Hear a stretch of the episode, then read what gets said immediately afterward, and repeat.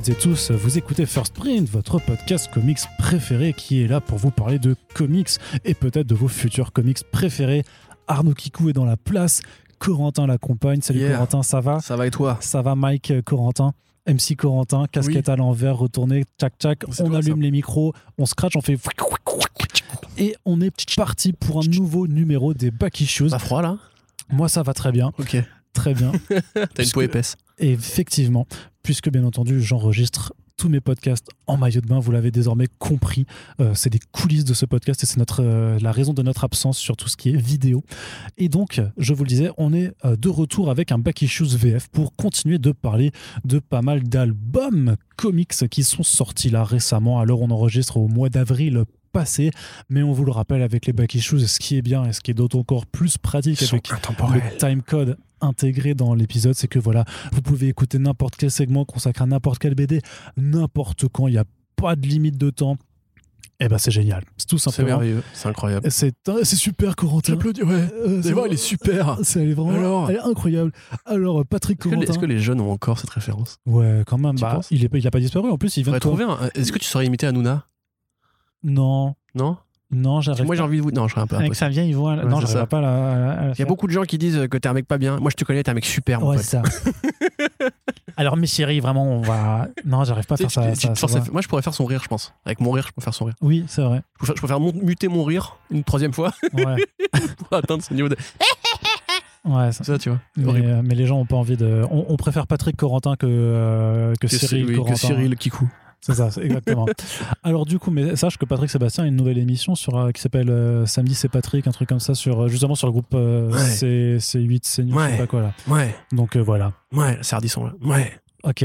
Alors blague à paf. Allez, Eh, on démarre. Blague à paf. Franchement, c'était pas mal. Pas mal, blague à paf. Ouais, c'est ça. Incroyable. Vraiment, on est clairement sur des sommets de l'humour, mais euh, surtout on va se lancer pour vous parler de bande dessinée. Et avec quoi va-t-on commencer, Corentin, aujourd'hui? Eh bien, on va commencer avec un album qui est sorti chez Urban Comics dans leur euh, gamme Urban Kids, donc euh, des bandes dessinées à, a priori à destination d'un public jeune, mais qui parfois nous intéressent également puisque euh, nous avons cessé de grandir à l'âge de 12 ans. Corentin, rappelle-toi quand nous étions sur cette fameuse île où on essayait de nous donner des bonbons avec des gens qui volaient. Alors Corentin, Bully Wars de euh, Scotty Young, qu'est-ce que c'est? Est-ce que tu peux nous en dire quelques mots? Oui, tout à fait. Bah, c'est une histoire qui est très, euh, qui est très effectivement jeunesse. C'est l'histoire grosso modo d'une bande de nerds qui arrivent au lycée et ils, ils, ils emmènent avec eux entre guillemets le mec qui les a. Euh, donc bully, c'est un terme anglais qui signifie grosso modo la brute, le la racaille, le, non pas la racaille forcément. Le, en fait, Non, le mec qui t'emmerde. Tu vois, le, le mec Ouais. qui vient te faire chier, qui qui te raquette ton, ton, ton- l'argent de ton goûter. euh, Enfin, on a déjà vu 40 stéréotypes. Flash Thompson dans Spider-Man est un bully. Euh, dans Kick-Ass, il y a des bullies. Voilà, c'est le principe, grosso modo, du, du héros timide à lunettes qui se fait emmerder par un plus grand qui fait du sport. Et gros, donc ce mec-là, en fait, qui les a toujours faire chier aux trois héros, euh, les accompagne euh, au, Au lycée, lycée. Et là, en fait, il y a des meilleurs bullies que lui, il y a des plus gros bullies que lui, des plus forts bullies que lui. Et c'est un monde absurde dans lequel, chaque année, il y a une compétition à la Hunger Games pour savoir qui sera le bully du lycée, qui sera le roi du lycée, qui va être le mec qui va euh, pouvoir emmerder tout le monde. Et, Sans- sans être emmerdé. Voilà, sans être emmerdé. C'est, entre guillemets, législatif. Euh, sauf que du coup, le bully avec avec lequel eux, ils ont grandi, bah, c'est pas forcément un mauvais gars en fait. C'est-à-dire qu'il a conscience. C'est un peu Nelson dans les Simpsons. Tu vois, c'est un peu ce mec qui sait euh, que c'est un bully, qui a conscience de son statut, qui de, de ses privilèges justement d'être grand, fort et de pouvoir emmerder les petits. Et quand il arrive dans ce nouvel environnement, bah, il, réalise qu'en fait c'est pas cool de se faire bully. Et donc, euh, le geeko à lunettes, qui est le héros, un petit peu à la et Arnold, va lui dire euh, bah, Je t'aide, si tu veux, moi, à gagner la bully war. Et en échange, bah, tu nous fous la paix à moi et mes copains. Donc là-dessus, ça, ça s'amorce un entraînement, euh, différentes scènes assez jolies. Euh, c'est vraiment une série absurde à la Young, qui est, comme on le sait, l'un des maîtres de l'écriture euh, young adult aujourd'hui, comme on l'a déjà vu avec Middle West, avec euh, le Oz, enfin la mythologie de Oz, Et avec, euh, I Hate Fairyland aussi un petit peu quelque part, Ouais, qui détournait un ouais, petit ouais. peu ces codes-là. tout à fait, Strange Academy aussi récemment, donc c'est un mec qui, qui est vraiment très intéressé par l'écriture de, de jeunes. Euh, comme on en parlait en micro, alors évidemment il y a les Simpsons, puisque Nelson c'est un petit peu, tu sais, le ha ha, Euh, c'est un petit peu justement la figure que tu te fais généralement du bully euh, en, en culture pop. Mais moi vraiment ça me fait, ça me fait beaucoup penser à Hey Arnold, euh, donc un dessin animé culte des années 90 avec pareil cette espèce de côté un petit peu que des morphologies bizarres que des personnages qui vraiment ont des gueules pas possibles de cartoon, vraiment. C'est très coloré, très crado, c'est sale, il y a du Très, vomi très chargé, c'est Aaron Coley qui dessine. Voilà, bah, c'est un très bon dessinateur. Euh, Il y, a- il y a vraiment des, des- des pages de flex incroyables, hein, avec euh, des, des batailles de, de boules, euh, comment on appelle ça, de ballots prisonniers, avec euh, des séances d'échappatoire, de labyrinthe et tout. Tout est assez joli, tout est bien fait. C'est assez rigolo, c'est un peu court. Moi, je trouve ça aurait mérité euh, peut-être d'être pris sur la longueur ou limite d'être une ongoing qui permettrait de, euh, de faire voilà, ce côté Hunger Games en fait. Parce que là, tu vois, par exemple, les, le pro- les- les profils des différents bullies, tu sais, qui sont présentés dans Ouais. un peu, à, à la One Piece, tu sais, où on te montre alors lui il fait ça, lui il fait ci, lui il est fort en ça et tout. C'est vraiment euh, trois, trois double, double pages. Et en fait, c'est pas vraiment très utile. Tu vois, t'as l'impression qu'il avait une, une envie plus longue de, ouais, limite de shonen de bully, tu vois. Ouais, non, mais ça, aurait pu clairement, Ouais. carrément être ça. hein. Et finalement, en fait, ça se conclut assez vite. Ça reste effectivement euh, très agréable. Moi, je pense que je le conseillerais justement aux gosses comme nous des années 90, euh, qu'on grandit avec South Park et Arnold, euh, les Simpsons, tout ce côté un petit peu la, la BD d'enfants, enfin la BD, le cartoon avec des enfants, où il y a régulièrement justement cette figure-là qui est très américaine, qui est vraiment ancrée dans, dans un inconscient culturel précis. Et euh, bah, ça marche super bien, c'est super coloré. Euh, Il y a plein de références à la culture pop à Star Wars, le côté les geeks des années 80-90 justement qui aujourd'hui bah, sont les Zuckerberg, sont les euh, Spielberg, sont les enfin les Spielberg, les Abrams et compagnie qui dominent le monde aujourd'hui. Donc c'est un peu rétro, enfin, c'est vraiment carrément rétro, c'est un délire très rétro justement. Tu sens que que Young justement met en fait cette espèce, d'imaginaire qui lui lui plaît beaucoup dedans. Et qu'est-ce que puisque je parle beaucoup, tu veux intervenir peut-être? Ouais, bah, aussi dans les référents, comme moi, ça me faisait vachement penser dans l'esthétique et ce côté un petit peu crado, euh, avec un peu ces histoires de, de fluide, de chewing-gum qui s'entassent, de, de, de morve et tout ça. Bah, Kid Paddle, en fait, euh, la, la bande dessinée de, de Midam, qui avait aussi un petit peu ce genre de. Alors, plus quand, tu sais, ça, quand ça se mettait en scène dans les jeux vidéo en, en tant que tel, avec les monstres et tout ça, les, les, les euh, plus Les quoi. Game Over, ouais. Il y a eu un Ouais. spin-off d'ailleurs sur ça. ouais. Bah, enfin, pour moi, c'est vraiment un peu cette esthétique que j'ai, que j'ai retrouvée là-dedans et qui, du coup, bah, m'a forcément aussi renvoyé à- au BD que je lisais étant, étant plus gamin. Donc, je trouve que ouais, ça, ça fonctionne. Et puis, c'est vrai que euh, il a un trait, vu qu'on est clairement dans une approche cartoon et pas du tout réaliste du dessin, t'as vraiment à la fois une déformation qui est apportée sur les personnages mais aussi dans la mise en scène en fait avec un jeu sur les perspectives en déformant. Parfois t'as l'impression qu'en fait que bah, qu'en fait qu'il te prend la scène avec un fisheye tu vois un effet voilà de vraiment de Ouais, déformation et qui permet vraiment de, de jouer euh, clairement sur les perspectives. Ça respecte absolument aucune loi de la physique. C'est euh, ouais et puis c'est et c'est drôle quoi. C'est- je trouve qu'il y a des bons échanges. Pour, pour le coup la traduction est vraiment sympathique quoi. Il y a, il y a vraiment des, euh, des bonnes répliques parce que bah justement c'est des gamins qui, qui s'envoient des fions en permanence euh, au lycée. Mais même le, le, le- le protagoniste de, de départ est très bon dans ses répliques et euh, et euh, de- dans le fait d'utiliser on va dire sa supériorité intellectuelle pour mais euh, lui, c'est Arnold. Enfin, c'est, il Ouais. y, a- y a pas de, c'est ses côtés. En fait, il est bienveillant, même avec les brutes. Et il est suffisamment intelligent et débrouillard pour en Ouais, fait, voilà. se tirer de la merde euh, tout seul, quoi. Et à l'inverse, je pense que ses potes seraient plus les. Je crois que c'est Gérald de Paul de Arnold. Mais vraiment, c'est. C'est un objet qui est assez atypique parce que justement c'est, c'est de- l'humour absurde euh, qui est très exagéré comme tu dis vraiment fait très Kid Paddle dans, dans le côté euh, humour enfin j'allais dire violence mais du coup pas vraiment mais la bagarre on va dire vraiment à coup de, de chewing gum comme tu dis de vomi de, on, on se crache dessus et tout enfin c'est, glavieux quoi on va dire et en même temps euh, c'est super coloré c'est super agréable ça, ça mériterait un petit dessin animé tu vois par exemple ouais carrément et moi, je dirais, voilà, c'est de l'animation euh, figée. Et il y a effectivement des, des, des flex, des performances de dessin. euh, quand ils sont dans, dans le manoir, c'est que du coup, tu as plein Mhm. de planches où, où ils passent d'un truc à l'autre et tout. C'est vraiment super bien dessiné. Euh, donc, c'est de la bonne BD jeunesse. Même, je pense, à la limite, c'est peut-être même plus une BD pour adultes qui veut retrouver fait, cet, esprit-là, tu vois, de, des BD qu'on lisait quand on était ado. mais qui peut très bien se lire aussi par des, euh, par des ados ou des, euh, des gamins de 10-12 ans hein.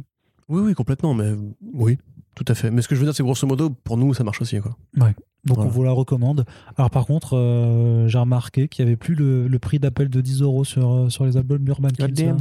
Donc là, ça, coûte 15, ça, en- ça en coûte 15, ce qui n'est pas excess- excessivement euh, cher non plus. Mais c'est vrai que vu que c'est un petit format en souple, euh, ça peut, ça peut jouer dans, dans la balance.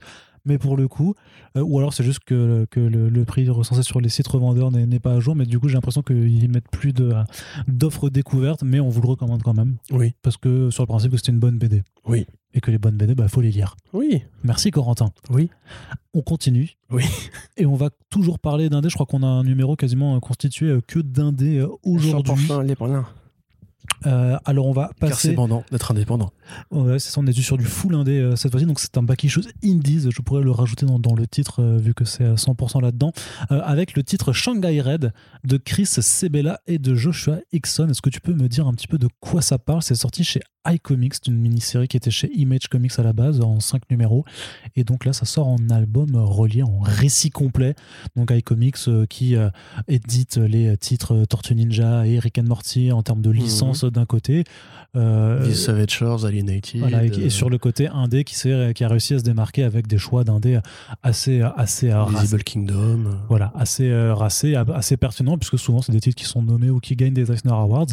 Et donc euh, là, on est sur Shanghai Red. Corentin, de quoi ça parle? Euh, bah, ça parle, c'est une déconstruction d'un genre de fiction qui est très, euh, très infâme, enfin infâme au sens où il est tristement célèbre, qui est le genre du rape and revenge, matiné avec du Sweeney Todd, c'est-à-dire que c'est l'histoire d'une héroïne qui va se faire euh, enlever et vendue comme esclave euh, à Shanghai, et qui revient euh, dans son pays natal pour se venger. Enfin, en bateau, du coup. C'est-à-dire que c'était une vraie pratique, se faire. alors, je sais plus comment, comment on le dit en français, se faire shanghaïer. C'était une vraie pratique de l'époque. C'était des, gens, en fait, qui effectivement profitaient de, en fait, de, la, de la non-vigilance de personnes dans, dans des bars qui souvent se, bah, se bourraient la gueule pour, en fait, les, les droguer. Euh, leur enlever euh, tous leurs biens, leurs papiers de soi, quoi, quoi que ce soit. Enfin, je sais pas s'ils avaient des papiers à l'époque, mais grosso modo, pour les enlever, les foutre, voilà, les revendre à un- pour 50 dollars à un, un capitaine de bateau, euh, les mettre en esclavage. Et en fait, euh, c'était des bateaux qui, voilà, qui allaient de la côte des États-Unis jusqu'à jusqu'à Shanghai, jusqu'à jusqu'en Chine. Et euh, bah, de toute façon, le truc, c'est que bah, ils disparaissaient, plus personne ne pouvait les retrouver. Et euh, voilà, ils étaient condamnés à, à- à vivre une vie d'esclave maritime. Oui. Donc, notre héroïne qui s'appelle euh, Molly à la base, euh, en fait, euh, euh, en fait, on t'explique que, grosso modo, dans, le contexte de, sa vie, vu que c'est dans une famille où il y avait deux filles, et vu qu'elle a un physique un peu masculin, en fait, elle se travestissait en homme euh, simplement pour pouvoir euh, jouir des bénéfices en fait qu'on a euh, à être un homme au 19e siècle aux États-Unis, euh, c'est-à-dire d'avoir du travail et d'avoir du coup une paye pour pouvoir subvenir aux, besoins de la famille. Alors, le truc, c'est que le soir où justement on abuse d'elle et où elle est enfermée dans une cale, tout le monde la prend effectivement pour un mec et donc pendant trois ans en fait, elle va, elle va, elle va reprendre en fait, elle va prendre une, identité. C'est presque un bah, un propos sur la transidentité au final, hein, ça, ça, en parle aussi, euh, de, d'avoir une identité donc euh, de, mec en, s'appelant Jack. Le truc c'est qu'au bout de trois ans, le capitaine de bateau, grosso modo, leur dit bon bah voilà c'est votre contrat, c'était votre contrat euh, non volontaire qui, qui vient de se finir. Donc au bout des trois ans, vous êtes libre de faire ce que vous voulez. Donc soit on vous débarque à Shanghai, vous avez aucune ressource et grosso modo vous allez crever, ou alors bah, vous devenez vraiment des marins puisque vous connaissez le bateau. Et sauf que cette fois-ci, bah, on vous paiera et vous dormirez plus avec les rats. Et euh, Jack, à ce moment-là, où elle apprend qu'elle est libre, techniquement, bah, décide de euh, buter tout l'équipage marin. Donc là, c'est pas un spoil, hein, c'est le- vraiment les, les premières planches du numéro. Et donc de faire le chemin en sens inverse pour retrouver les deux mecs qui l'ont drogué au bar. Et euh, grosso modo, effectivement, se venger de tout ce circuit mafieux dans, dans, la ville où elle vivait. Donc voilà, de, se débarrasser de, tout ce circuit et d'essayer de retrouver la famille qu'elle bah, qu'elle a quittée bien malgré elle. Corentin, Oui, quoi? Qu'est-ce que tu en as pensé? Euh, bah, j'ai pas envie forcément d'être euh, dans le, le corporatisme. Moi, j'ai pas aimé cette BD. Euh, je trouve ça, je trouve ça joli en fait. C'est très joli. C'est vraiment très beau. C'est dessiné un- par euh, Joshua Hickson. Oui, oui, tout à fait. Il y a un vrai éditeur qui travaille sur une série chez Volt aussi maintenant. Ouais, je crois. The Plot qui arrive bah, le mois de- au mois de mai chez iComics. Voilà. Et donc voilà, c'est très joli, c'est très beau, c'est très rouge, c'est très ocre, enfin c'est très bleu ocre. Mais c'est pas c'est pas un genre de fiction qui m'intéresse. C'est pas forcément une époque qui m'intéresse non plus. Euh, cette espèce d'esprit de la vengeance. Ce qui est rigolo, c'est que j'ai lu du coup euh, l'évadé de CID Island, qui est un peu dans les mêmes dans les mêmes tons. C'est le mec qu'on qu'on met en prison, qui va s'échapper, venir se venger, tuer, etc.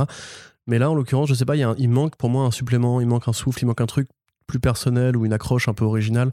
J'ai l'impression que c'est Kill Bill, mais euh, à cette période-là, quoi, grosso modo. Et le parc Kill Bill, ça marche parce que c'est très stylisé. Là, quelque part, c'est très stylisé Ah, c'est visuellement. quand même très stylisé. Ouais, mais je sais pas, il manque, je vais pas dire un second degré parce que ce qui se passe est très grave dedans, mais il manque en fait autre chose dans le déroulé que simplement le côté, euh, bah, je vais aller là, tuer, aller là, tuer et tout. Ce qui fait que pour moi, en fait, c'est très automatique et très, très dirigiste. Voilà. Donc, euh, j'ai pas trop aimé. Et par contre, c'est très joli. Encore une fois, je pense que je préfère The Plot, qui a priori me parlera plus. Après, c'est encore une fois, c'est une question de goût. Euh, peut-être que si vous êtes fan d'Assassin's Creed ou, ou de Kill Bill ou de euh, Lady Snowblood ou des trucs comme ça, ça pourra peut-être vous plaire. Mais là, je sais pas, il y a un truc qui, me- qui ça me paraissait trop BD de genre en fait. C'est genre BD de genre réservé à cette niche-là qui aime bien ces récits-là. Et je ne suis pas dans cette niche-là qui aime bien ces récits-là. Toi, je pense que c'est peut-être plus ton cas. Euh, ce qui fait que pour moi, c'est pas, c'est pas un coup de cœur. Il n'y a, rien qui Mm. m'a justement euh, fait traverser la niche. Tu vois, entre guillemets, dire en mode, c'est pas mon délire, mais il y a peut-être ça qui va t'intéresser. Là, en l'occurrence, je trouve ça trop, trop mutuellement exclusif par rapport à ce que ça raconte. En fait, c'est un peu une des problématiques justement dans, dans le récit de Rape and Revenge, c'est que donc tu as deux parties, tu as la partie rape et tu as la partie revenge. Et euh, l'idée de quand même de, de ce format très particulier d'histoire qui voilà, enfin qui émerge surtout dans le cinéma d'horreur assez extrême des années 70-80, euh, avec notamment I Spit on Your Grave, qui est un peu le- le- l'archétype vraiment de, de ce genre de ce genre de film, mais aussi la dernière maison sur la gauche de, de, Mrs. Wes, 45. de Wes- de Wes Craven aussi. Euh, donc voilà, où vraiment en fait, ou même le, par contre le très très bon euh, Revenge de Caroline Farja qui est sorti en 2017 de mémoire, qui a une photographie euh, complètement hallucinante. Euh, regardez ce film, c'est un truc de ouf. Et, et en fait, le truc c'est que toute l'empathie un petit peu du spectateur, enfin tout le sentiment cathartique qui te vient de la partie revanche. En fait et euh, on va dire inversement enfin elle est proportionnelle en fait à tout ce que l'héroïne subit dans la première partie. Et c'est un peu le problème qu'on qu'on reproche à ce style là c'est que bah, c'est très voyeuriste forcément puisque en général voilà l'héroïne se fait torturer frapper violer. Et bah la façon dont tu représentes ça euh, notamment quand c'est un, par un réalisateur un regard masculin euh, il y a quelque chose d'assez euh, bah, obscène effectivement. Après c'est aussi le genre très provocateur qui, qui veut ça.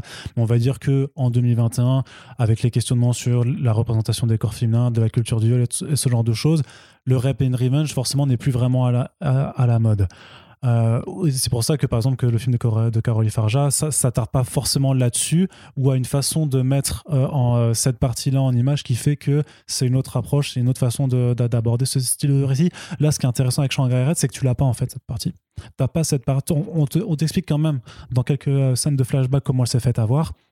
Mais tout ce qui est vraiment torture et tout ce qui est vraiment euh, sévices, en fait, qui sont subis, euh, il y a moins d'emphase là-dessus. Et quelque part, le petit twist, en fait, d'avoir donc cette héroïne qui passe pour un homme auprès de tous ses, collègues fait que bah, elle sera certes battue, mais il n'y aura pas cette question en fait du, viol quelque part qui permet d'être évacuée avec euh, cette, euh, cet outil euh, scénaristique. Et donc en fait, on est vraiment plus sur la partie revanche euh, qu'on qu'on essaie de te contextualiser à partir du moment aussi où elle revient de façon dans, dans son pays, elle va faire plusieurs découvertes qui vont accentuer, si tu veux, le sentiment un petit peu d'amertume et de rancœur qu'elle a envers les personnes qui font ça. Il y a quand même beaucoup de questionnements sur les rapports entre les hommes et les femmes euh, ben, dans la société américaine euh, d'il y, a- pas mal d'années puisque euh, je alors j'ai pas trop il sera question de, prostitution il sera question vraiment de, pauvreté d'insécurité dans les villes de l'époque de la façon dont les hommes en fait ont le contrôle euh, à la fois sur on va dire la criminalité sur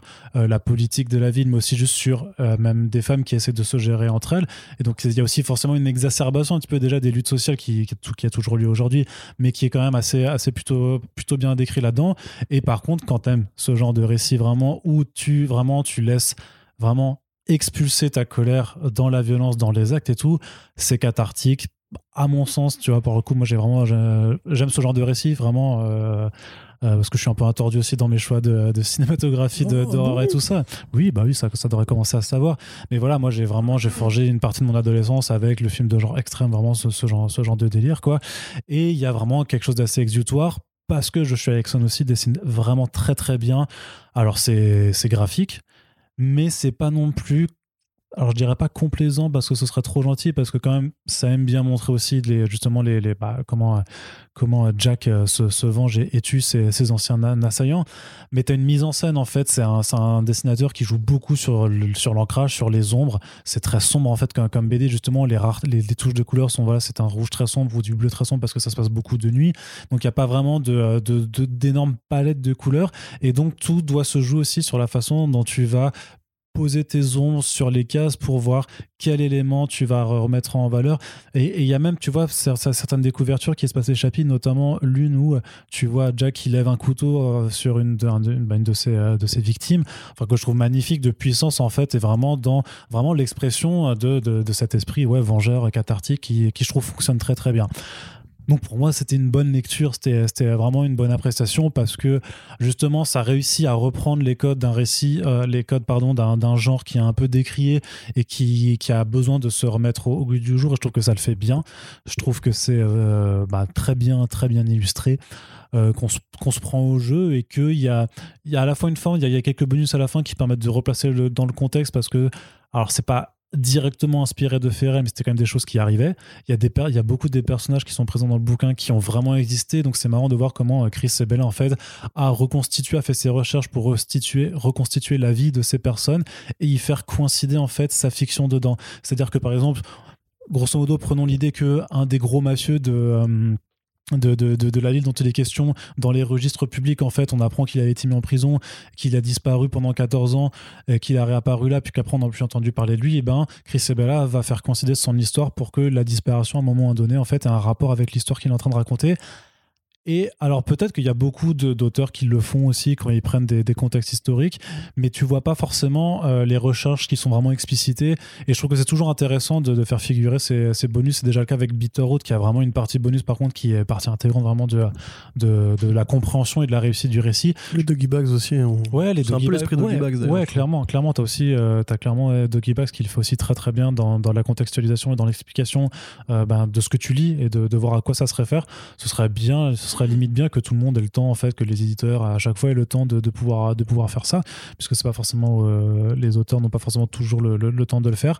Enfin donc voilà, je trouve que c'est bien remis en contexte. C'est une, pour moi, c'est une bonne histoire et en plus c'est bien illustré. Donc Corentin, bien que tu n'aies pas, je suis d'accord avec bien toi. que tu n'aies pas aimé, Encore une fois, c'est une question de goût.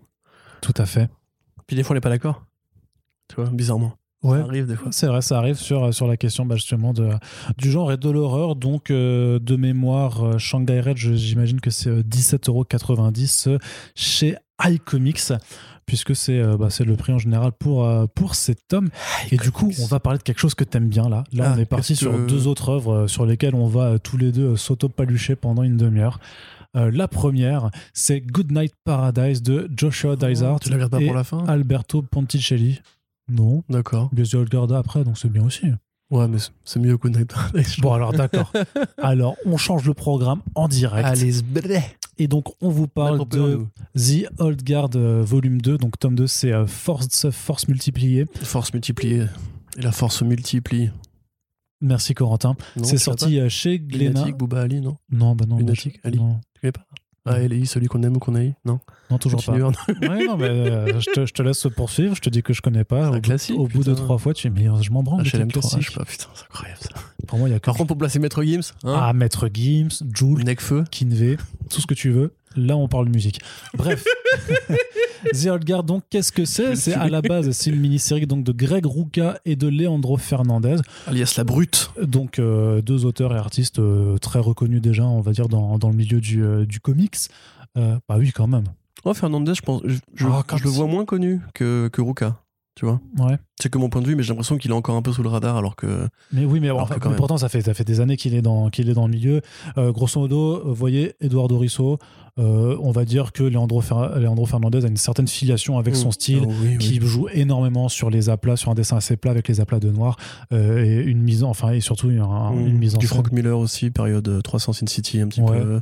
C'est cette école de dessin vraiment. euh, mais magnifique, voilà, tout simplement. Tout ça. American Carnage avec euh, Brian Edward Hill aussi, un polar, Inédit, inédit en France, c'est euh, chez Vertigo. Des comics, c'est ça. Chez. Vertigo quand ça existe encore. Urban Comics, vous attendez, s'il vous plaît là C'est pas, possible quand même. Mais alors, quand même. Bah, c'est incroyable. American Carnage. Voilà. Et Greg Rucka, donc Queen and Country, euh, Wonder Woman, euh, Lazarus, euh, Gotham Central avec euh, Ed Brubaker, l'un des très très grands noms du polar et des héroïnes, enfin des personnages féminins. C'est ça, Black, BD. Black Magic aussi, par, par exemple. Voilà, il a toujours eu cette. euh, euh, et Stamptown, tiens, aussi, t'en Oui, tout. Tout à fait. Euh, où en fait, bah, voilà, le dénominateur commun sera toujours pour la plupart de ces œuvres, et notamment en indé, d'avoir mis en place des héroïnes, euh, donc des personnages féminins forts, pas stéréotypés justement, qui sont euh, intéressants. Souvent avec des flingues, euh, un côté soit enquête, soit détective privé, so- soit pardon militaire. Queen and Country c'était ça un petit peu. Il y a vraiment que les, super-héros qui sortent un peu de l'équation, mais effectivement, il aime beaucoup les personnages féminins. Et donc, The Old Guard, qui avait déjà donc donné lieu à une seule mini-série qui avait été adaptée sur sur Netflix. Sur Netflix, voilà. Ça, ça nous parle donc euh, d'une troupe d'immortels, de personnes qui sont immortelles et qui ont appris à se fondre dans la société tout en louant leur service, en étant des mercenaires, donc en appliquant, en, en accomplissant des missions à l'abri des regards indiscrets, sauf qu'un jour, euh, leur secret est éventé et qu'il y a une compagnie qui essaie de les capturer, de les buter euh, pour avoir le secret de leur immortalité. Donc ça, c'était le premier tome. Et en fait, dans ce second tome, alors si vous avez vu le film, il y a déjà des éléments, euh, puisque clairement, quand Greg Rucka a écrit le scénario de l'adaptation filmique, il avait déjà commencé à coucher également le deuxième volume, donc il avait préparé, si tu veux, les éléments d'un second film dans le premier, ce qui n'avait pas forcément été le cas là. Et donc, grosso modo, euh, dans ce deuxième tome, en fait, il y a un personnage du passé de Andromaque, Andy, euh, l'immortelle la plus vieille euh, de ce groupe et qui a formé justement tous, ses, collègues, qui va revenir euh, du passé. Euh, a priori, il y a une bisbille entre les deux, entre, donc c'est une femme, donc entre les, entre les deux femmes. Et donc, eh bien, ce sera immortel contre immortel, sauf que c'est pas Highlander, c'est quand même vachement mieux. Et surtout, c'est toujours aussi Très bien, Highlander. et surtout, c'est magnifiquement illustré par Leandro Fernandez qui euh, bah, se défonce encore une fois de plus avec à la fois dans cette approche moderne sur euh, du pur thriller, du pur polar, où ça, ça fait la bagarre à coups de gun, à coups de course-poursuite. Découpage très ambitieux, très dynamique, euh, avec un, un usage des couleurs, notamment des arrière-plans, avec plein Mm. d'ambiances assez chaudes. Il y a beaucoup de nuances de violet, de orange, de vert. C'est magnifique à regarder, quoi. Voilà, et euh, notamment aussi avec pas mal de scènes de flashback. euh, justement, bah, vu qu'on est avec des héros qui sont millénaires, euh, on va se retrouver à d'autres époques complètement antiques et il arrive à adapter à chaque fois son trait pour te faire vraiment croire à des tribus d'Asie vraiment en- anciennes, style Attila le ce genre de choses, à une période pure romaine, à, voilà, à vraiment tout un tas de contextes de, de bataille, parfois du, du côté un peu chevaleresque. Tu as vraiment tout un, tout un tas d'univers qui sont, qui sont explorés dans une seule, pro- dans une seule proposition artistique.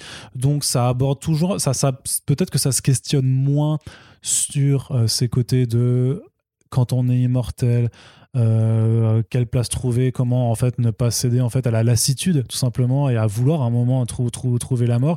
Où là c'est plutôt la question en fait des relations entre les personnes, Mm. de euh, quand tu vis avec quelqu'un que ce soit justement quand enfin voilà le fait d'entretenir des relations avec une personne qui est capable d'immortalité comme toi ou non bah, de voir comment ces relations euh, finissent par euh, se faire ou euh, au contraire se détruire. Et justement aussi le danger de quand toi tu es immortel ben, de vouloir te mêler à une personne qui en fait est- a une date de péremption que- quelque part c'est une des formules qui est, qui est dite à un moment bah, comment est-ce que tu peux, tu peux aborder ça? Donc c'est vraiment un- sous couvert d'avoir quand même un thriller qui est assez burné on va dire enfin très, très rentre dedans clairement il y a de l'action, c'est violent, c'est euh, musclé. Euh, bah, tu as quand même ce questionnement juste sur c'est quoi en fait avoir des relations avec d'autres personnes. Oui, c'est un peu le cœur du volume. Après, j'ai un peu l'impression que c'est un volume de transition pour lui. Peut-être parce que justement maintenant la série est devenue une Bah, ça, franchise. ça, ça va être une trilogie. Hein, donc, ça, euh, voilà. ouais. Euh, ou voire même peut-être plus. Enfin, il y a moyen qu'il étende cet univers-là. C'est un peu le reproche qu'on pourrait faire d'ailleurs à beaucoup de séries de Image Comics, c'est que pourquoi ne pas avoir justement démarré une ongoing Parce que là, clairement, il a plein de trucs à raconter avec cet univers-là. Euh, moi, enfin, je trouve ça intéressant, si tu veux, juste le fait qu'ils ils mettent un peu euh, une pause et qu'il explore effectivement cette relation entre Andromaque et Noriko notamment. Mais euh, c'est vrai qu'il m'a un peu moins régalé que le premier volume. Parce que je trouve qu'il y a beaucoup de non, enfin, il y a beaucoup de trucs qui n'ont pas justement euh, été poussés par rapport au premier, notamment dans quelle est la place de, ces immortels dans l'univers, enfin dans, le- monde, même on pourrait même demander quelle est leur origine. Là, c'est vraiment plus de, de la décompression. Tu vois, c'est de la décompression au sens strict à la Bendis, c'est-à-dire que on fait un, focus sur une relation, sur un échange et compagnie, on va l'explorer, le- l'extrapoler, etc. Il y a toujours l'espèce d'enquête qui, qui, se tient en, en toile de fond qui est intéressante. Euh, après, je pense pas qu'il y ait grand-chose à dire de plus sur Greg Rucka. C'est un, narrateur euh, accompli, euh, généreux, qui sait exactement ce qu'il faut donner à tel ou tel moment. Il y a vraiment, par contre, matière à parler de, Le- de Leandro Fernandez qui est, ouais, qui est une brute épaisse au dessin, qui joue beaucoup avec les, ombres projetées pour découper ses personnages dans l'ombre un petit peu à la Mignola et à la Risso évidemment, qui a un trait super dynamique, qui là encore ne veut pas être réaliste, pas du tout même, mais qui va être là dans la construction des ambiances. Et c'est vrai que par rapport aux différentes époques qu'il explore, il y a vraiment des trucs qui sont formidables. Par exemple, tu vois, je pense à un truc, euh, quand tu vois justement euh, Andromaque qui croise Noriko euh, dans une espèce de d'Orient un, peu fantasmé, et que là justement il va éclairer ça exactement comme le ferait Frank Miller avec une ombre sur l'héroïne au premier plan et un visage qui est plus clair au, à l'arrière-plan, ce qui normalement devrait être l'inverse en termes de mise en scène, euh, qui, qui est juste magnifique, t'as des combats qui sont incroyables, T'as un côté, ouais, effectivement, c'est quoi de mourir à, répétition quand on te noie, c'est un petit peu le supplice euh, du foulard, tu vois, enfin, ou, le, ou de la planche, comme on dit dans la CIA.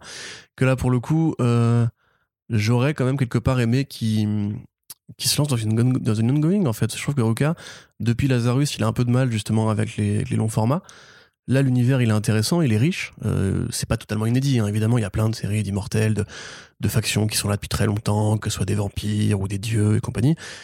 Euh, ça aurait pu être son Wicked and the Divine, tu vois, ça aurait pu être un truc qui vraiment va sur le long, puisqu'il est intéressé par les relations entre ces personnages-là, il a quelque chose à dire. Et donc la série, je la trouve un peu cadenassée. Par contre, comme tu dis, voilà, il y aura une suite. Donc nous, en France, vu qu'on consomme ça comme des, euh, comme des, des tomes, en fait, contre- Voilà. voilà, par rapport aux États-Unis où c'est des mini-séries qui du coup ont le défaut d'avoir un début et une fin. euh, je pense qu'il y aurait effectivement moyen de voir The- enfin, The Old Guard devenir un truc régulier dans la bibliothèque à terme. Après, tu sais qu'il y a une anthologie euh, Tales from the. euh, Ouais, tout à fait, tout à fait. Mais même mais par rapport à Andromaque, tu vois, là, je- je- on, on apprend des choses sur elle.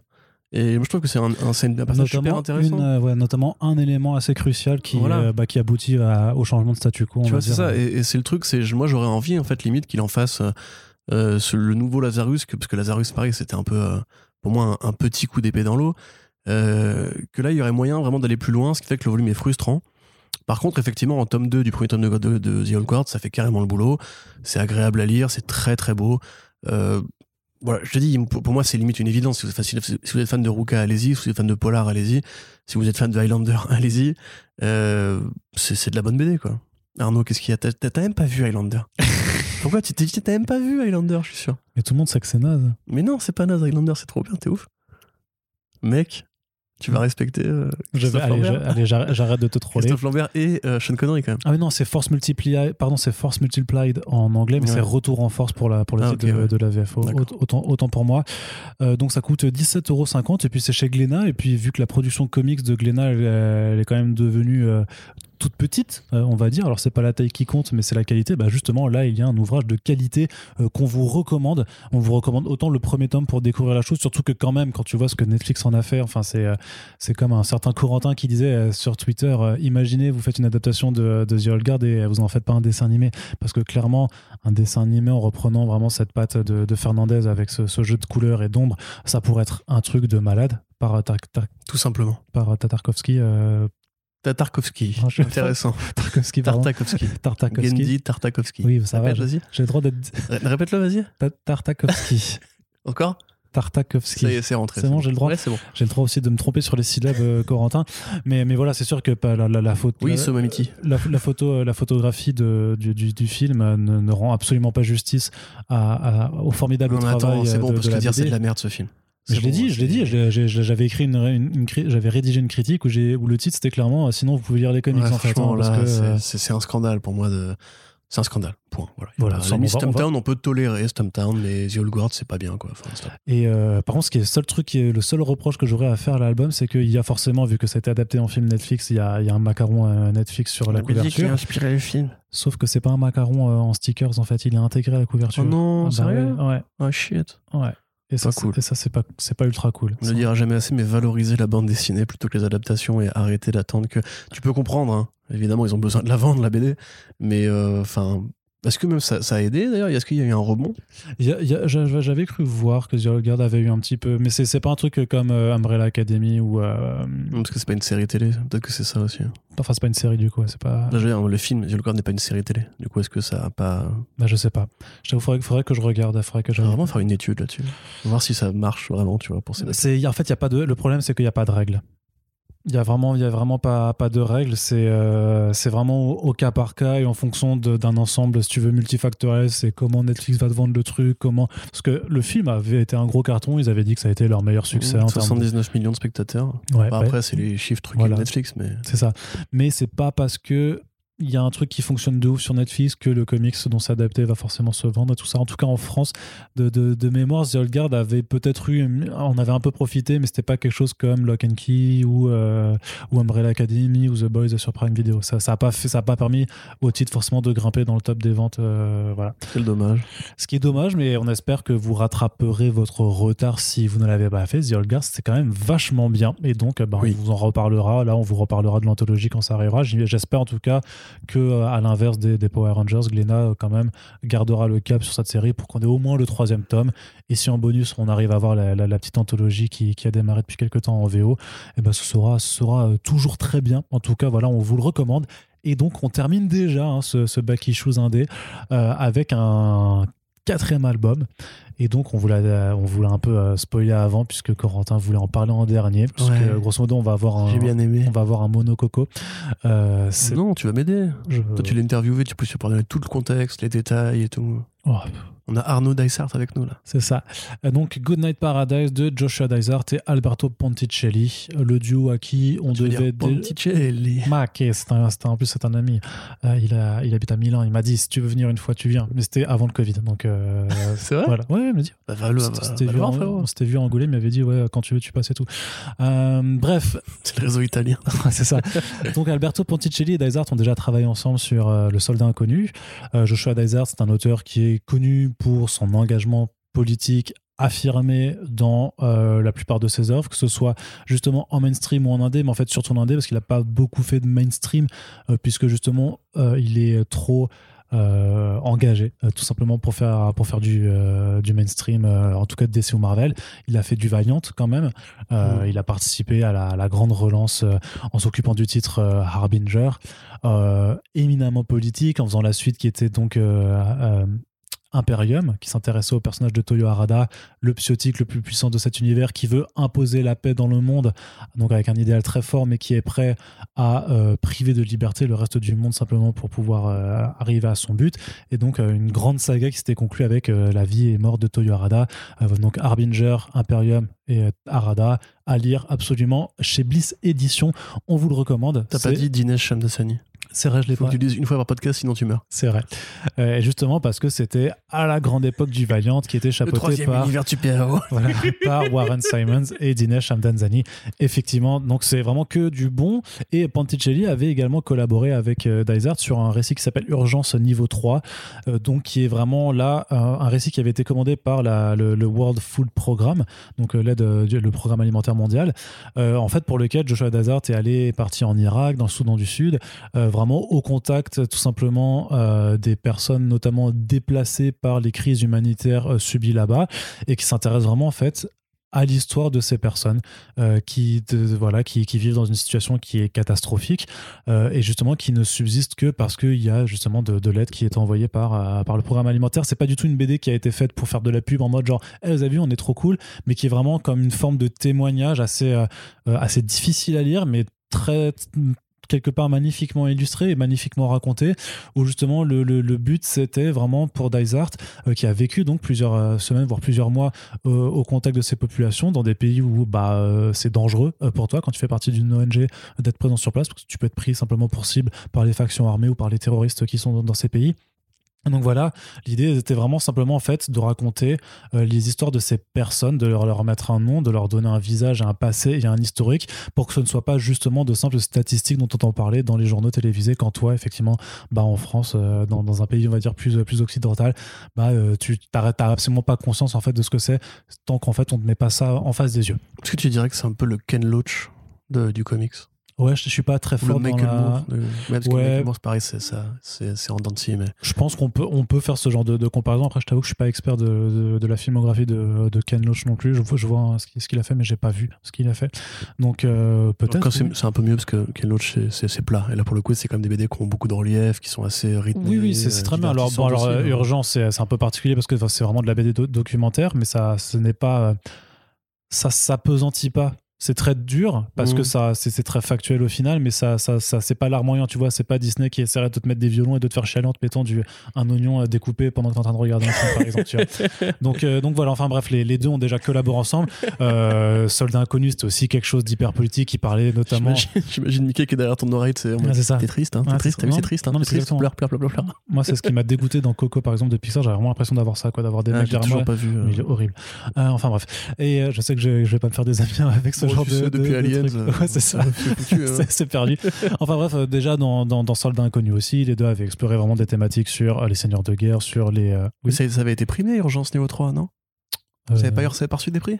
Euh, Ou c'est une sélection Angoulême, je sais plus. j'ai plus, j'ai plus mémoire. ok, d'accord. Bon, continue. Tout ça pour dire que les deux ont donc œuvré ensemble sur pas mal de comics qui sont engagés, que ce soit dans de la fiction ou dans de l'approche plutôt documentaire. Et donc là, avec Goodnight Paradise, en fait, c'était un titre en six numéros, une mini-série qui a été publiée chez TKO, un éditeur indépendant qui s'est lancé en 2017, maintenant si je me rappelle bien des dates, et qui avait euh, marqué les esprits par leur volonté euh, de changer radicalement la donne sur la proposition de leur format, c'est-à-dire que euh, en fait, ils sortent leur mini-série, ils font pas d'ongoing, ils sortent des mini-séries, euh, soit en format classique, c'est-à-dire en album, soit en single issues, avec ce petit twist, c'est que tu reçois les six single issues d'un coup euh, dans un petit coffret, euh, bien emballé, bien pesé, tout ça. Et donc ça, change. En fait, voilà, tu, lis vraiment. euh, si t'aimes les single issues, mais que, tu fais du trade waiting, en fait, ben t'as l'option de, eh, bah, tu peux prendre les six d'un coup, mais les lire quand tu veux et te faire un kiff euh, comme ça. Et, et donc euh, longue longue introduction quand même. De quoi ça parle? Ah, ah, du coup, tu donnes pas les recherches qui. Bon, vas-y, ouais. Euh, donc, Good Night Paradise, ça parle d'un sans domicile fixe, un sans-abri, qui s'appelle Eddie Eddie. Quinones, comme le dessinateur Joe Quinones, euh, qui est donc bah, un SDF de Venice Beach, euh, au moment où Venice Beach est en train d'être d'être gentrifié par des géants de la tech qui rachètent les quartiers où justement on a l'habitude de squatter un petit peu les, les sans-domicile, les junkies, etc. Il est ami avec, enfin, il est avec plein de gens. Il y a une vraie, un, un vrai sentiment de communauté qui, euh, qui va avec la BD, avec une jeune femme qui va être retrouvée par lui dans une poubelle, euh, assassinée avec son chien. Et là-dessus démarre un, un thriller, un polar, Un vraiment polar, un ouais. polar en fait euh, très classique au demeurant, mais avec un, une sous-couche politique très particulière parce que c'est un sans-abri qui est le héros sur justement la gentrification, les les dérives un petit peu euh, mafieuses, on va dire, un petit peu les liens entre euh, le business, la tech et euh, la drogue à Venice Beach. L'histoire de ce quartier-là, qui est quand même très particulier en Californie, donc ce qui est un quartier, un quartier périphérique de Los Angeles, qui est connu pour la fameuse grande roue, etc. Vous l'avez vu dans Californication, dans plein, plein de séries, de films. C'est un peu le, le coin touristique, c'est un peu le Paris-Plage de Californie, on va dire. Et donc Dysart a vécu au contact des SDF. Voilà. Il a arpenté ses quartiers, il a vécu, il a vu lui-même la, gentri- la gentrification de son quartier. Il est, enfin, il a même vécu à la rue avec les personnes. Il est vraiment allé au contact. C'est un récit qui parle de sa ville, d'un d'un phénomène qui touche réellement euh, l'endroit où, euh, où il vit. Et avec le côté très intéressant d'avoir justement un héros qui est SDF. Pourquoi? Parce que le SDF, c'est la personne qui qu'on n'écoute pas.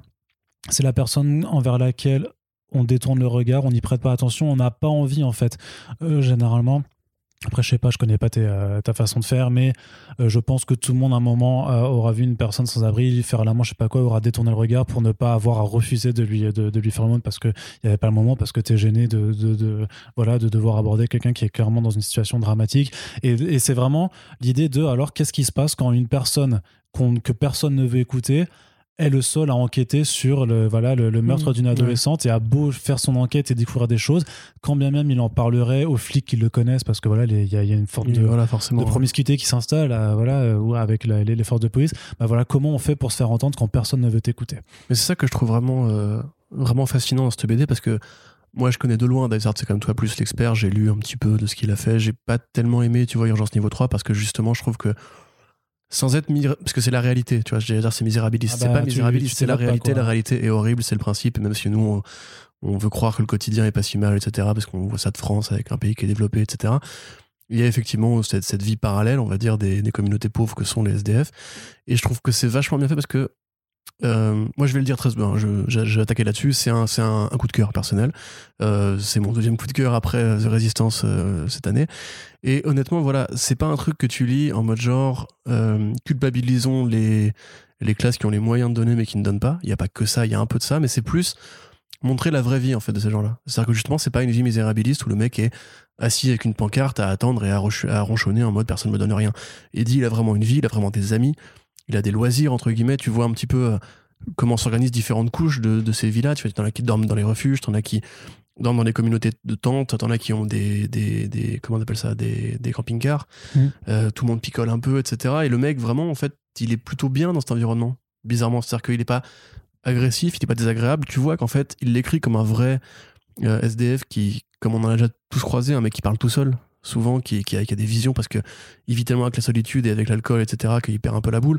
On t'explique que c'est un mec qui, en plus, est un vrai hippie, qui au départ, justement, c'est un gars qui aime l'Amérique, qui aime cette espèce de, de fantasmes populaires des États-Unis qui ont été faites par le peuple, qui, euh, bah, qui du coup voilà a ce rapport vraiment très évident à l'argent. En fait, ça ça l'intéresse pas, euh, qui a ce rapport très évident aux humains, à l'amitié et compagnie. Et comme tu dis, enfin c'est très vrai, c'est très franc. Euh, c'est un héros qui est assez fascinant. Il y a vraiment une sorte de d'exagération entre euh, le héros populaire vraiment, tu sais, qui justement est fondamentalement bon et ce côté vraiment, mais un SDF, il a aussi justement ces caractéristiques que tu peux que t'as peut-être déjà même toi croisé en fait. Tu vois ce mec qui se douche en public alors que bah, il est pupu, il est dégueulasse.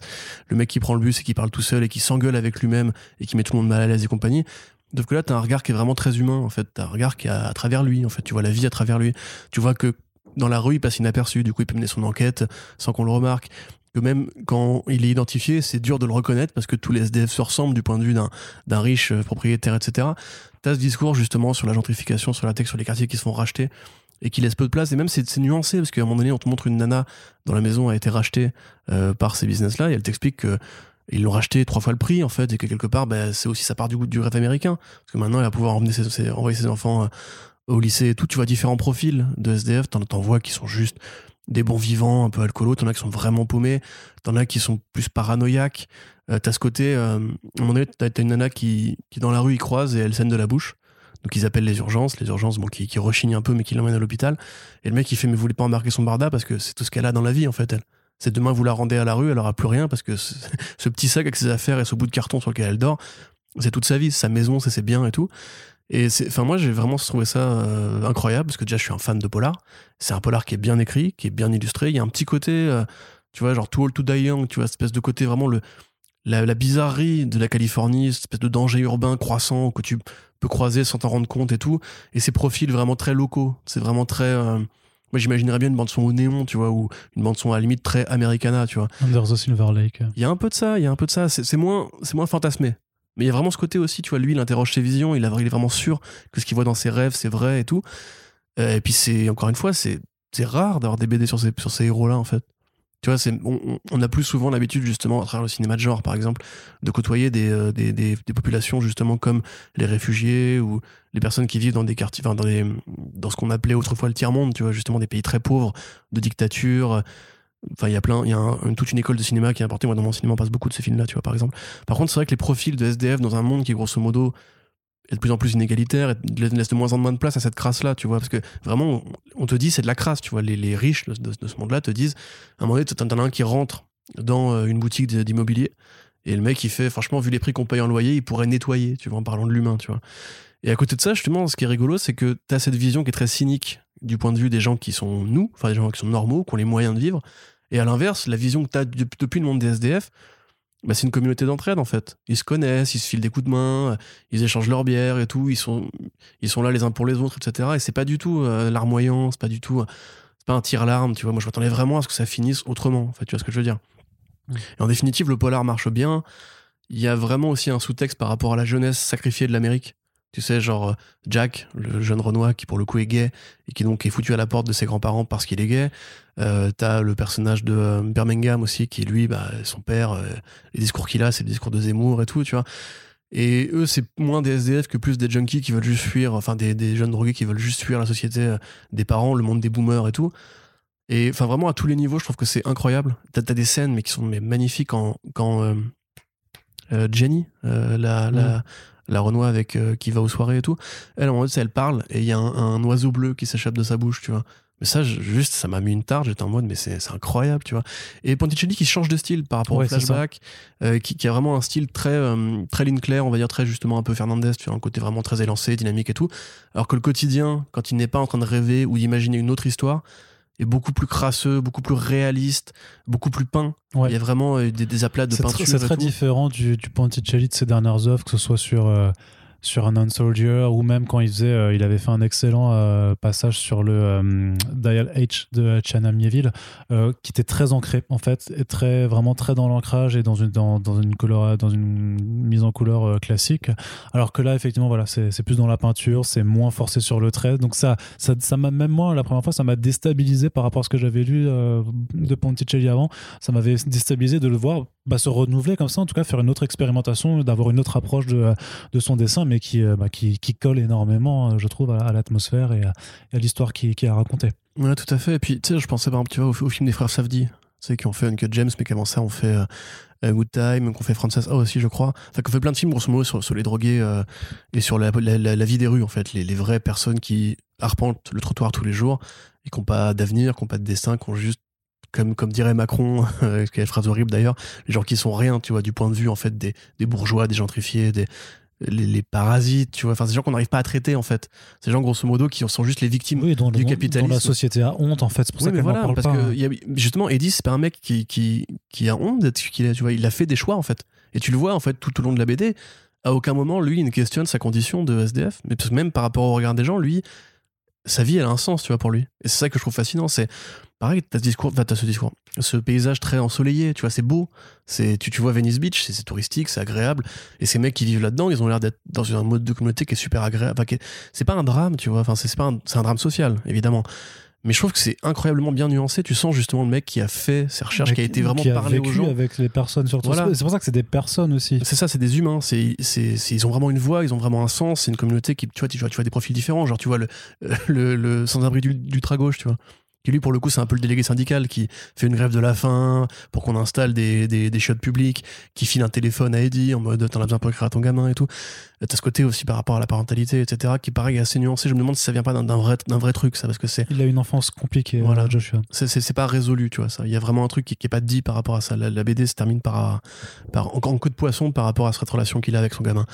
Mais euh, en fait, voilà, c'est pas les stéréotypes qu'on imagine ou que moi j'imaginerais depuis le luxe dans mon canapé sur la vie en fait des sans-abri. Et c'est là que je trouve vraiment ça fascinant. Parce que dans l'habillage d'un polar qui du coup californien en plus que c'est un vrai genre en fait le polar californien tu vois qu'on en parlait de, on parlait de Reckless l'autre jour ou même encore une fois Tool to Die Young dans la Silver Lake il y a vraiment un genre de l'enquête à Los Angeles qui est une ville fascinante qui est très riche euh, où il downtown c'est vraiment un lieu quand tu vas downtown tu vois c'est vraiment genre je quitte euh, le, la chaleur de la plage où les flics patrouillent régulièrement parce que c'est touristique, où il y a les joggers qui sont généreux, où on boit une bière en regardant les filles passer.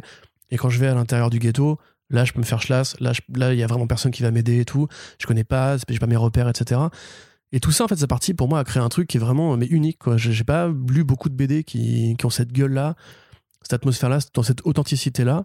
Et avec ouais, ce style de Ponticelli qui est, euh, qui est tout en nuances, euh, qui à la fois te montre bien que le mec est amoché, mais toujours enfin généralement dans ces moments d'humanité, le crée comme un humain, tu vois, genre il l'illustre pas comme euh, oui le stéréotype euh, du, du, SDF un peu un peu buriné et tout. Eddie, ça reste un mec, genre quand, il fait son, son, discours sur Venice Beach, tu vois, tu sens que c'est un mec qui vient de quelque part, qui a une histoire, qui, qui a des convictions, etc. Et en définitive, c'est un vrai bon personnage et qui ne fait pas de concessions au côté, effectivement, tu peux perdre la boule quand tu vis dans cet environnement-là et tout. Donc, euh, franchement, moi, je trouve c'est on est je dirais pas que c'est un chef-d'œuvre parce que la fin est frustrante. Parce qu'à la fin, tu as plein d'histoires qui s'entremêlent, que par rapport à l'enquête qui se, recompose, tu as beaucoup de flashbacks et à la fin, des flashbacks qui se mettent sur des flashbacks et tout. Et par rapport aussi au truc sur son gamin, je trouve que c'est un, un manque que ce soit pas résolu ce machin-là. Mais euh, franchement, c'est un excellent bouquin. C'est une lecture qui est assez unique, qui, moi, m'a mis une bonne grosse tarte dans la gueule. Euh, je trouve ça mortel, quoi. Vraiment, je ne saurais pas le dire autrement. Euh, Good Night Paradise, euh, c'est bien. Achetez-le. Ça peut peut-être éventuellement vous faire changer de point de vue. Moi, je me suis dit, tu sais, c'est très. encore une fois, c'est vraiment la, naïveté du bourgeois, quoi. Mais je me suis dit, limite, euh, j'aurais envie, moi aussi, de faire comme lui, d'aller voir, en fait, les, les gens de ma ville qui sont dans ce truc-là, ou faire du bénévolat, j'en sais rien. Mais c'est vraiment un truc qui t'explique, grosso modo, qu'il y a vraiment des humains au bout de la pancarte, j'ai faim, tu vois.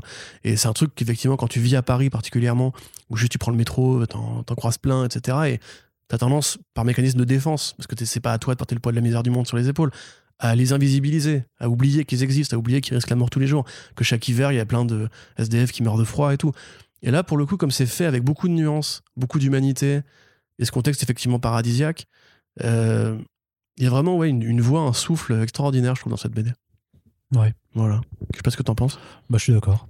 Bah, tout simplement. Mais non, mais par contre, c'est vrai que j'avais déjà pu en parler, donc je vous inviterai tout simplement euh, à rechercher euh, Joshua Dysart euh, sur le site comicsblog.fr. J'avais fait un long, un super fan d'une heure 40 avec lui que vous pouvez écouter en VO, et sinon il y a une retranscription écrite en français qui existe également.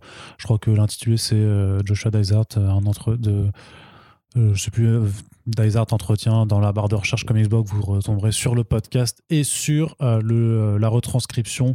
donc voilà, très très bonne BD quelque part, moi, je m'attendais quand même à ce que ce soit Bliss qui la récupère, mais euh, TKO a, modulé ses, contrats différemment. mais donc, c'est disponible chez Panini, c'est pour une vingtaine d'euros, mais ce sont donc 20 euros qui seront très bien investis. plutôt que Spider-Man Noir, par exemple. Ah bah, voilà, par rapport au Back Issues qu'on avait sorti il y a quelques temps, oui, effectivement. Préférez plutôt euh, mettre vos deniers là-dedans. En tout cas, on espère que euh, l'un de ces quatre albums euh, qu'on vous recommande hein, quand même à plus ou moins d'échelle. Donc voilà, notre préféré, ce sera mmh. quand même Goodnight Paradise. clairement. Je, revois la scène, c'est genre quand il marche, qu'il il était, il était frappé à la tête. Et il a l'impression que le monde est en feu. Mmh. C'est que tout est brûlé autour de lui et il dit mais vous brûlez, vous vous en apercevez pas. Ça, franchement, mais, moi, je dis pas que j'ai tremblé, tu vois, mais j'étais en mode putain, mais c'est incroyable, quoi. C'est vraiment, c'est Non, mais c'est vrai que, non, non, c'est Et Ponticelli qui dessine vraiment des, des gens, des situations qui sont, ont l'air d'être en feu, mais qui sont hyper calmes et tout, mais ça m'a fait peur, tu vois. C'est quoi ça, c'est tout. Très bien. Et donc voilà, bah, on vous le recommande. On espère que, euh, vous avez kiffé ce Back Issues. Euh, n'oubliez pas que vous pouvez euh, passer commande si vous voulez faire par livraison bah, chez nos amis de Comic Zone. On a des liens dans la description du podcast. Et bah, sinon, bah, on espère simplement que ça vous intéresse, que vous allez lire des comics, que vous partagerez le podcast, puisque c'est comme ça que vous pouvez nous soutenir, nous, nos émissions et le podcast de façon plus générale. On se retrouve très bientôt pour la suite des podcasts. Salut Salut